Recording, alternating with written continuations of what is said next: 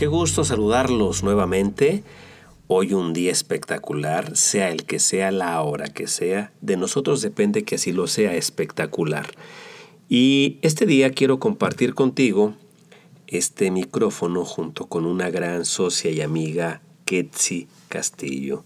Una persona que tiene el don de la capacidad de poder proyectar mediante sus palabras y su ejercicio profesional la ayuda espiritual, la ayuda en el desarrollo de habilidades para sanar nuestro cuerpo, nuestra mente, nuestras emociones. Ketsi, bienvenida, qué gusto que estés acompañándonos este día. Encantada de estar aquí, José Carlos. Muchísimas gracias por la invitación. Ya estamos a estas alturas de después de tantos meses de esta pandemia y en tus consultas que ahora das por vía redes sociales, eh, ¿qué es lo que más la gente te está solicitando apoyarla? Pues sí, tienes toda la razón. Estamos en una época en la que mucha gente ya está harta, está cansada, está aburrida de estar en su casa, de estar en confinamiento. Pero hay que pedirles que aguanten, que aguanten un poco, porque imagínate que estén en la comodidad de su casa y no se contagian, no se contaminan. Eso es una bendición. Estar en su casa, prender la tele, tranquilos, comer, eh, ejercitarse. Y más lo que tengo yo en las consultas, algo muy recurrente, es la depresión. La depresión por estar en su casa. El no salir, el ir a lo mejor a lo básico, algún miembro de la familia que va al supermercado eh, y que realmente toma todas las precauciones y es responsable con toda su familia. Pero esa persona sale de repente y se orea un poquito y tiene distracción y la demás familia pues está dentro. Ahora que empezaron las clases, ya muchas personas, muchos niños, muchos jóvenes están en línea en las escuelas. Entonces, eh, les ayuda un poquito, pero los pobres papás están desesperados porque no funciona bien, porque eh, tienen problemas y terminan siendo ellos los maestros, volviendo a estudiar y muchos de los mm, alumnos pues no saben muchas cosas y los papás vuelven a la escuela y se vuelven maestros. Entonces, básicamente las problemáticas mayores son me harta mi pareja, ya me aburrí, ya me cansé, nos peleamos hasta por mirarnos, eh, estoy harto, harta de estar aquí, ¿qué podemos hacer? Y lo que yo hago son terapias de pues relajación, meditaciones en acción y eh, darles otra vez ese remanso, esa paz y recargar sus pilas. Y funciona muy bien. Fíjate que desde el terreno de lo global, lo universal, estamos viviendo un momento histórico fuerte, muy fuerte. 2020, 2020, la dualidad, el darnos cuenta de lo indelebles, lo frágiles que somos como seres humanos y cómo nos dejamos llevar por la vorágine del status quo, del alcanzar la felicidad en lo de afuera, en el exterior, y en las familias con mucha disfuncionalidad, la gran mayoría, viendo que todo mundo volcado afuera, tanto en su tecnología, celulares, eh, iPads, computadoras, como en el estar afuera. Y realmente el poco tiempo de convivencia en casa hace más separación, más caos y más soledad y depresión. Y esto nos ha llevado a poder hacer varias reconsideraciones. Una, lo importante que la felicidad está en tu casa, contigo.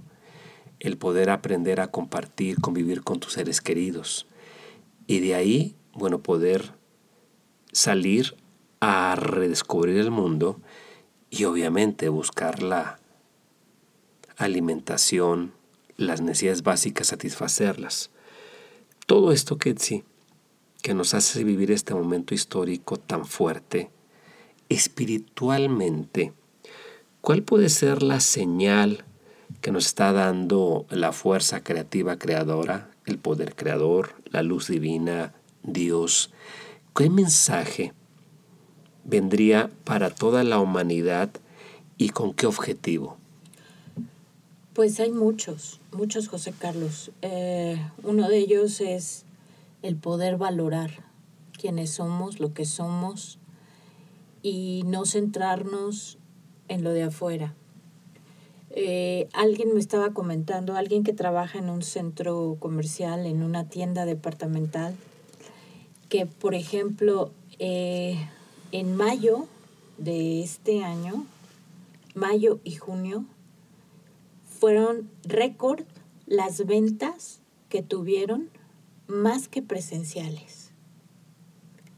Tú te puedes imaginar que estando metido en tu casa vas a apreciar, vas a convivir, vas a jugar con tus hijos, con tu familia, a lo mejor un ajedrez, un dominó, juegos de mesa. No. Tuvieron récord de ventas porque las personas se dedicaron a comprar a comprar en línea, ya que no podían salir a comprar a los, a los establecimientos. Y entonces están centrando su felicidad en lo de afuera, en las compras, en lo exterior, en lo superfluo, y no en tener esa paz, esa convivencia. ¿Cuánto tiempo tienes tú en tu oficina y cuánto tiempo pasas con tus hijos normalmente? Estamos hablando de antes, ¿no? De esto. Y ahora que tienen que estar con los hijos, ya no los aguantan, ya no saben qué hacer con ellos. Esa paz interior que te da el valorar lo que tienes, las bendiciones que tienes, el no contagiarte, el poder convivir, el poder conocer a cada miembro de tu familia de una manera más íntima, con mayor comprensión, con mayor entendimiento. Eso no tiene valor. Entonces, uno de los mensajes de, de Dios, o como le quieras llamar, sería el valor, el valorar lo que tienes en tu casa.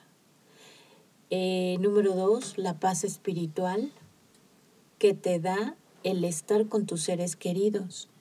Eso yo creo que es incalculable, inmensurable y el poder decirle a un hijo, a un marido, a, oye, qué bueno que estamos ahorita en confinamiento porque así podemos hacer más actividades juntos. ¿Cuántas esposas no están reclamando el estar con sus esposos, que no lo tienen en casa, que nunca lo ven, que no los, las invita a cenar? Y ahora tienen la oportunidad de cenar, de comer, de convivir todos los días, los que hacen home office los que no han regresado a trabajar. Entonces, yo creo que es una oportunidad de valorar y revalorar este tiempo de, de mucha introspección, de hacer cosas. Puedes descubrir también cosas que te gusten, cosas que habías dejado en el tintero. Eh, organizarte, limpiar casa, pero limpiarla desde la energía. Porque, por ejemplo, limpiar tu closet, organizar la ropa que ya no te has puesto en un año, eso mueve la energía. Y la mueve de tal manera que empiezan los negocios a fluir. Esto es feng shui. ¿Qué quiere decir? Que estamos haciendo movimientos realmente importantes en tu casa, papeles que no habías tirado desde hace 10 años y que con el tiempo que tienes libre puedas empezar a hacer limpieza. Actividades hay muchísimas. Lo importante es que integres a toda tu familia, que convivas realmente, que se sienten a comer juntos, que platiquen, eh, recuperar a tu familia. Eso es muy, muy importante. Otro mensaje también que yo podría decirte es que la naturaleza lo ha agradecido.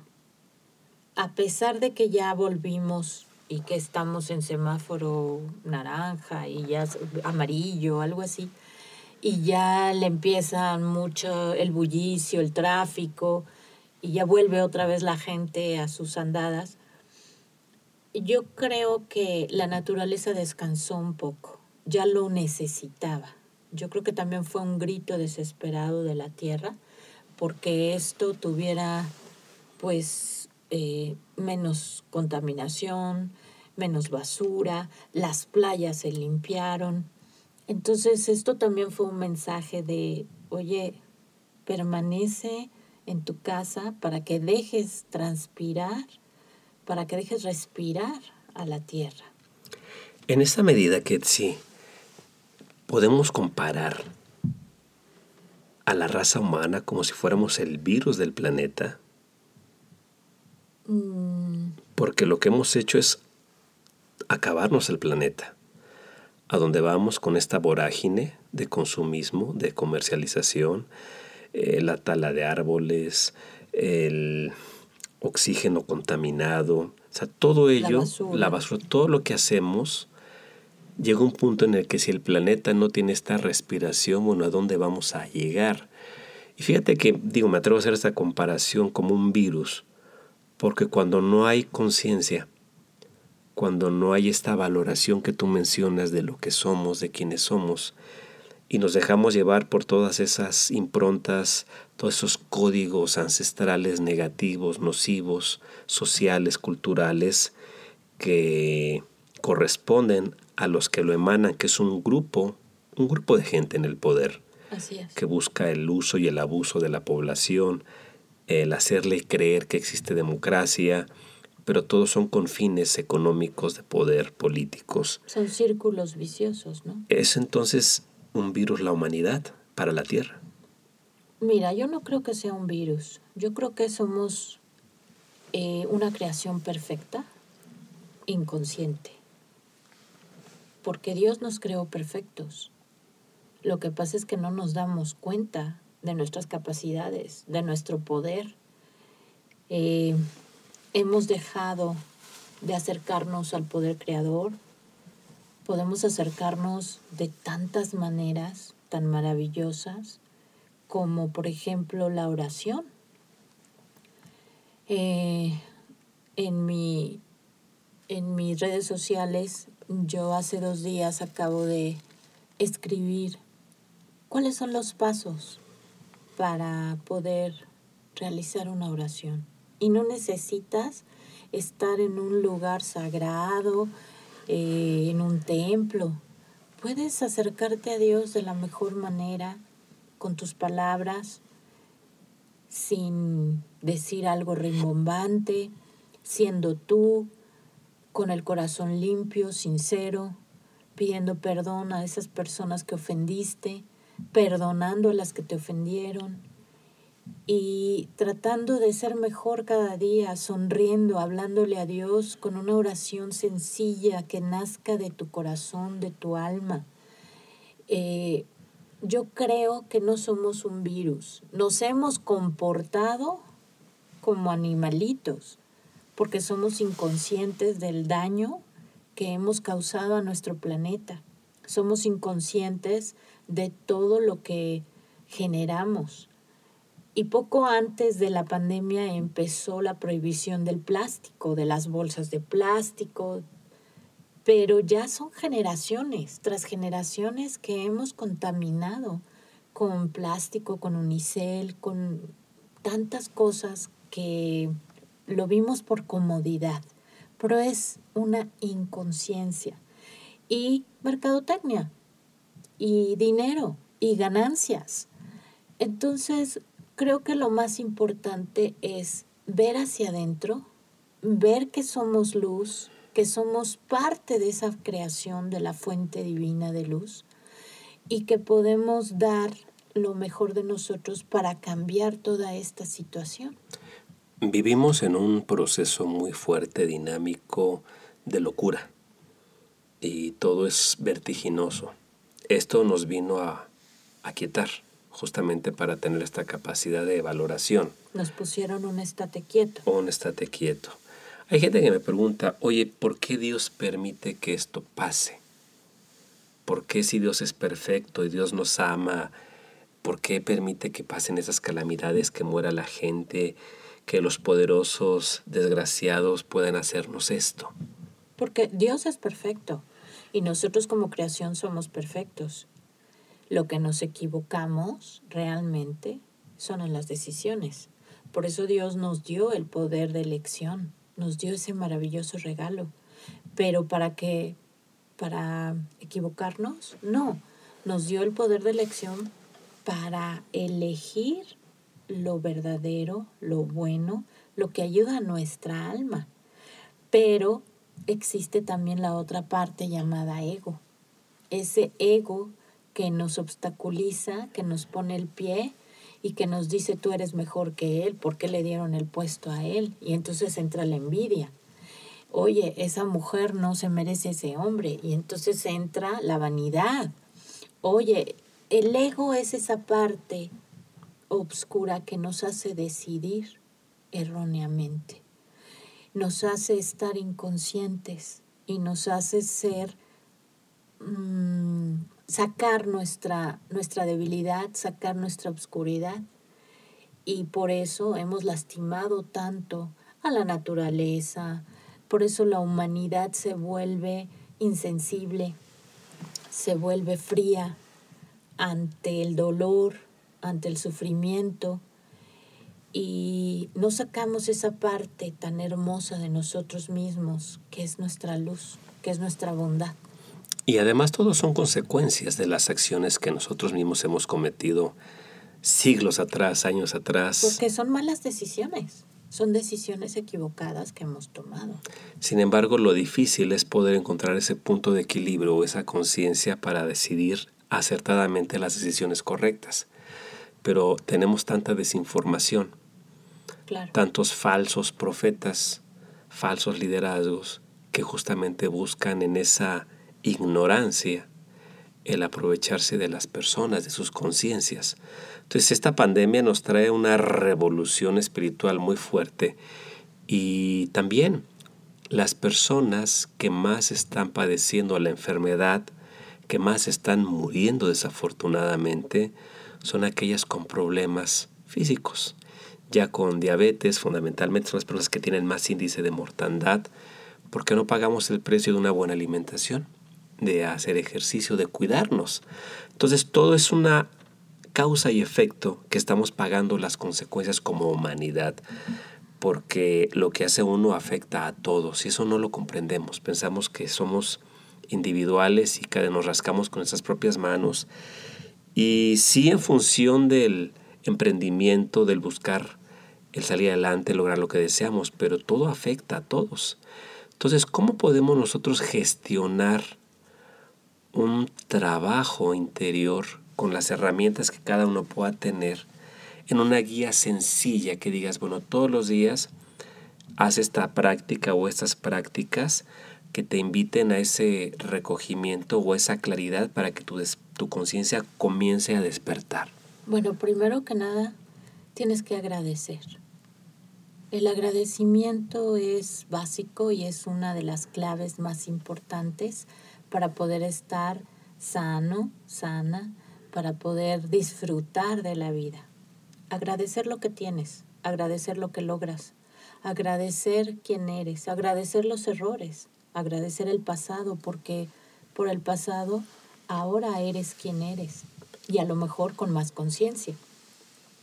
Después de agradecer en un día, por ejemplo, normal que te levantes, puedes puedes tú hacer una meditación.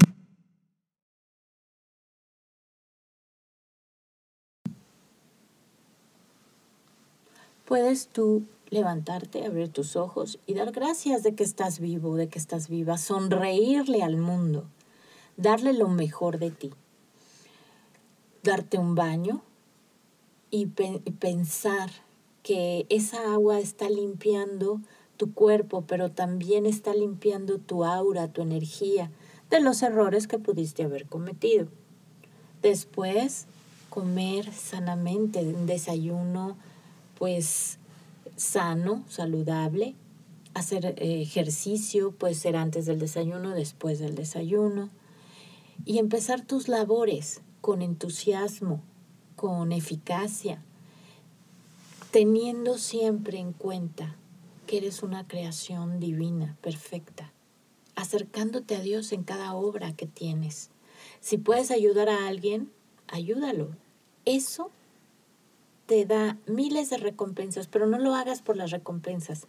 Hazlo porque a ti te va a redituar en sentirte orgulloso, orgullosa, sentirte bien y es como una recompensa interna. Cuando tú ayudas a alguien, estás ayudando a la cadena del ciclo de la luz.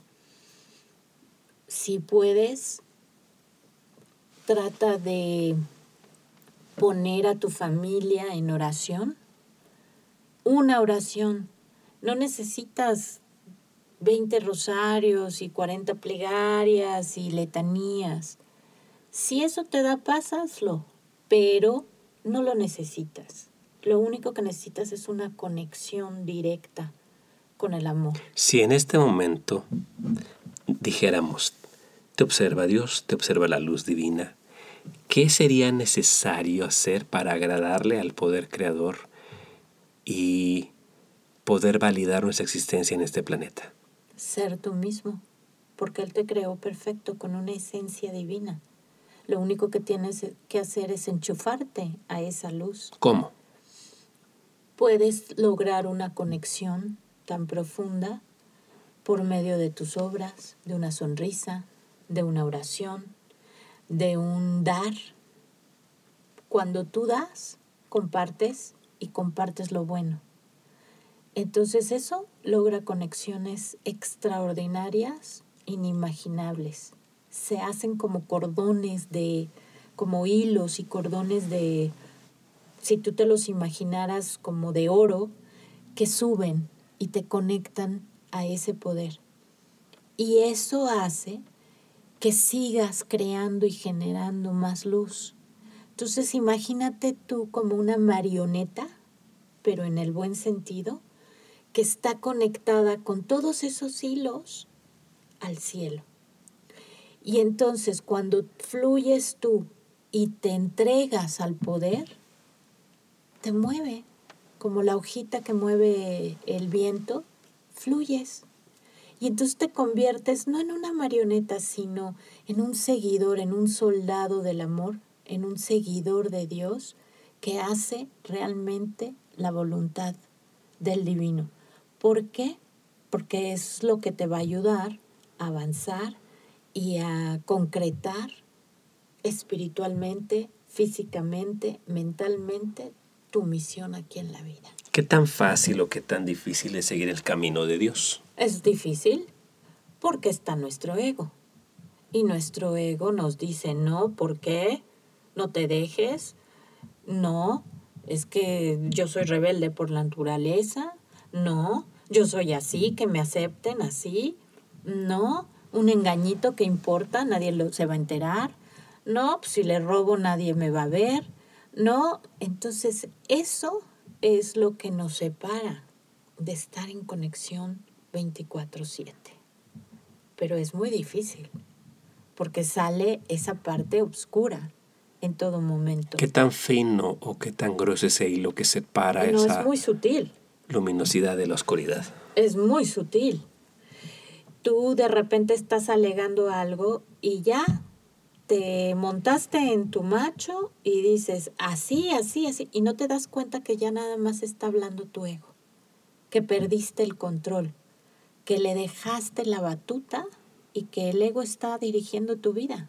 Es cuando tu ego busca solamente el ejercicio de entender mediante la razón. Y cuando quiere solo recibir para ti. Es, es esa parte que te hace eh, no, yo quiero, pero para mí, fingiendo a lo mejor o vamos a poner un ejemplo. Yo quiero donar una cantidad a una institución, benéfica y sé que voy a hacer un bien absoluto. Yo doy un cheque por una cantidad porque sé que la tengo y no me va a perturbar mi economía. Entonces la doy.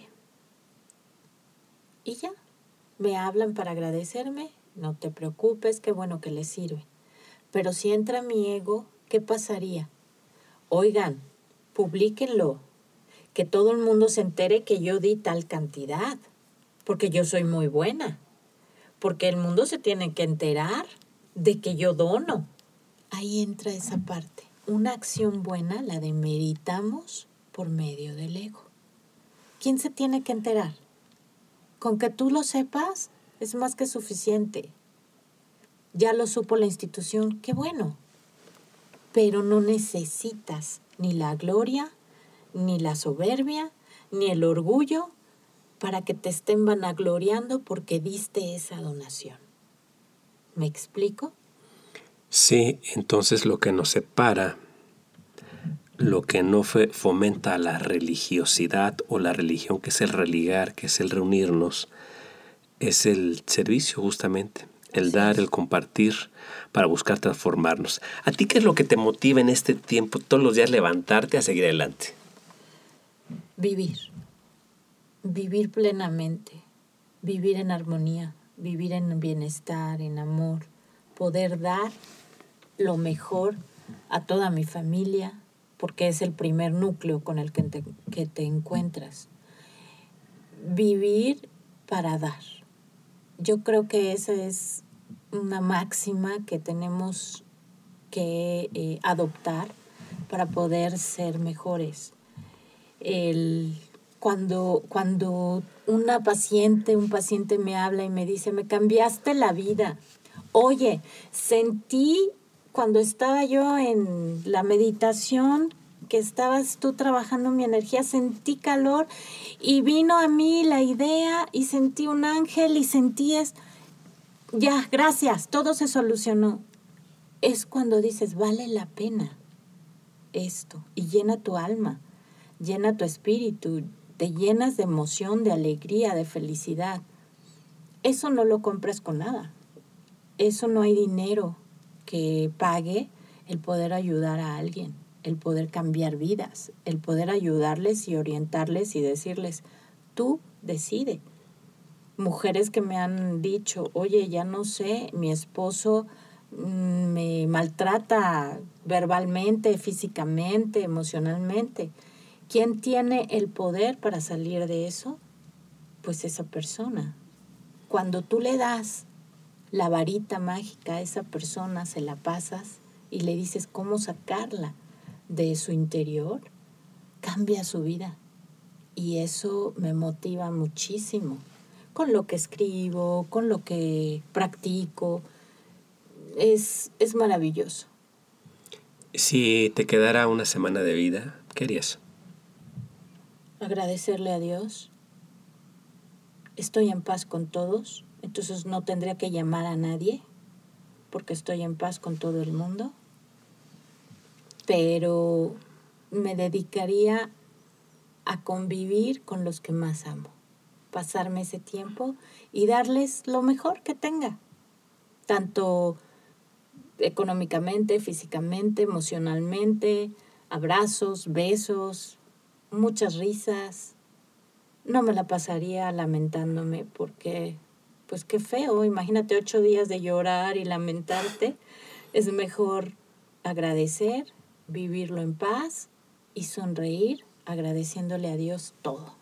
Y así es como hay que vivir esta pandemia. Hay que enfocarnos no en la lágrima, no en el dolor, no en el sufrimiento, sino en lo bueno que podemos hacer, lo bueno que podemos compartir y saber que son pruebas, son pruebas de aprendizaje para despertar más nuestra conciencia, nuestro nivel de evolución y hacer digna nuestra vida en este planeta. ¿A ti qué te ha dejado esta pandemia, José Carlos? Justamente esa reflexión profunda de lo importante que es valorar toda la cantidad de virtudes, de valores, de talentos que me ha otorgado el poder creador y no desperdiciar el tiempo.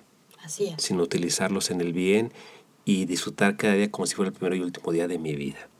Ketsi, muchísimas gracias por haberme acompañado, habernos acompañado esta, este día en nuestro podcast. Estaremos nuevamente, si me lo permites, para hablar de más temas contigo y que ojalá ya pronto la conciencia del mexicano y el entendimiento en el mundo sea de que si no compartimos, si no vivimos en el amor, pues habrá mucho sufrimiento innecesario. Así es. Al contrario, muchas gracias a ti por esta invitación. Encantada de volver cuando tú me, me invites. Muchísimas gracias, queridos amigos y amigas. Ha sido un placer estar con ustedes nuevamente.